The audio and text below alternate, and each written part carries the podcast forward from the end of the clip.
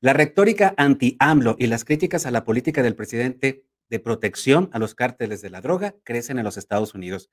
Este miércoles, el congresista republicano Dan Crenshaw, Dan Crenshaw de Texas, lanzó un video en español a través de sus redes sociales para, para cuestionar a López Obrador. ¿Por qué rechaza la ayuda de Estados Unidos? ¿Por qué protege a los cárteles? Crenshaw, quien ha puesto quien ha propuesto que se envíe a las Fuerzas Armadas estadounidenses a combatir a los cárteles de la droga, pero en territorio mexicano, le recordó a López Obrador que los narcos son su enemigo y que Estados Unidos su amigo. Señor presidente, usted recientemente criticó mi plan para autorizar la fuerza militar contra los carteles. Los mismos carteles que han aterrorizado y asesinado al pueblo mexicano durante los últimos 20 años.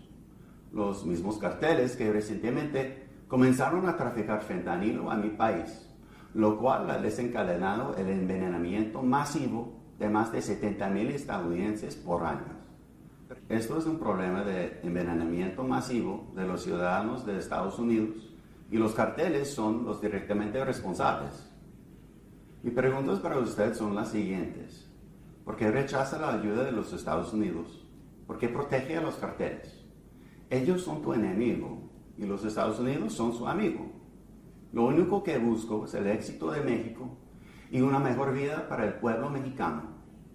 Podemos ayudarle si nos deja, si nos permite brindarle ayuda con nuestros vastos recursos y capacidades, podemos acabar con la violencia de los carteles de una vez y por todas.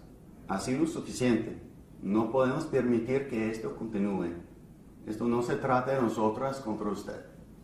Esto es Estados Unidos y México luchando juntos contra un enemigo común, los carteles y no queremos pelear esta batalla solos. Por supuesto que hubo una respuesta del presidente López Obrador hoy en la mañanera. Acusó injerencia de, en las declaraciones de este congresista republicano y amenazó con una, una campaña en contra de este partido estadounidense.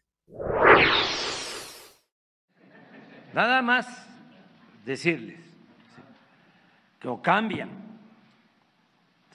su trato hacia México o desde hoy comenzamos con una campaña informativa en Estados Unidos para que todos los mexicanos, nuestros paisanos, sepan de esta alevosía, de esta agresión de los republicanos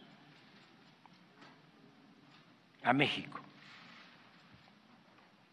Y si continúan con esa actitud, vamos a estar eh, insistiendo de que ni un voto de mexicanos, de hispanos, de los que quieren su patria, recordando aquello de Blades, de que el que no quiere a su patria, no quiere a su madre.